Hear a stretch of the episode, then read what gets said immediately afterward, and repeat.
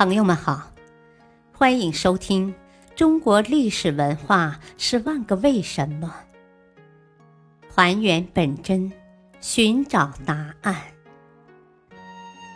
民俗文化篇：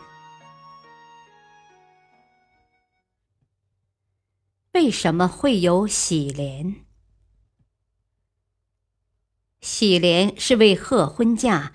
乔迁以及其他喜庆之事而做的楹联，始于清代。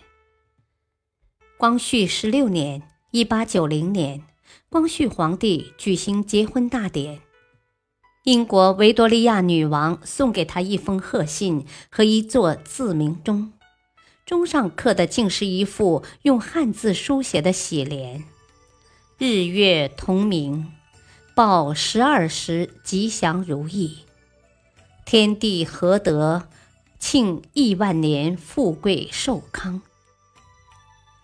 日月和天地都是指皇帝和皇后。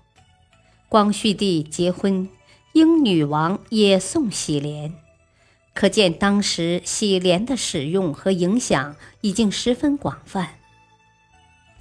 清代以来。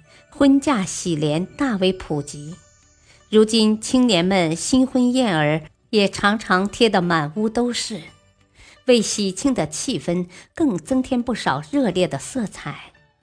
今天的喜联仍旧基本保持着传统的格调，如“荷叶池中鱼比目，蓝桥石畔凤双飞”之类。现在许多人在撰写婚联时，则喜欢推陈出新，除了对吉祥之词增添新的含量，有人还将新郎新娘的年龄、姓名、职业、恋爱过程等融入或嵌入联句之中。这是婚嫁联的一个创举，更容易为人们所接受。一副热烈、吉庆、幽默的婚嫁联，会给婚礼增加无限情趣。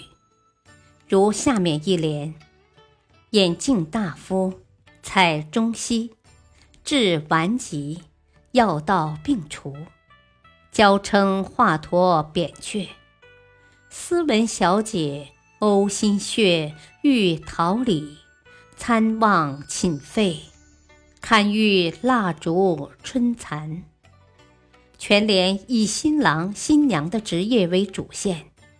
新郎是医术高超、斯文进士的大夫，新娘是教书育人、废寝忘食的人民教师，真的是门当户对呀。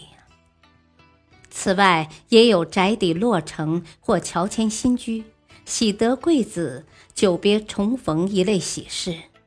人们也纷纷以对联道喜。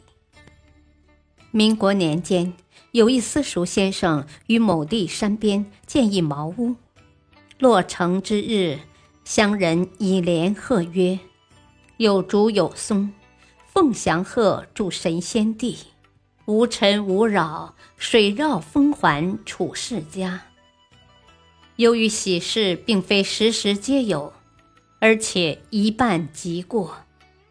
所以喜联都带有临时应景的性质，喜联的内容也因事而定。但不管哪类喜联，都是为贺喜而做的，而且要使主人觉得有可喜之处，否则就不能叫喜联了。感谢收听，再会。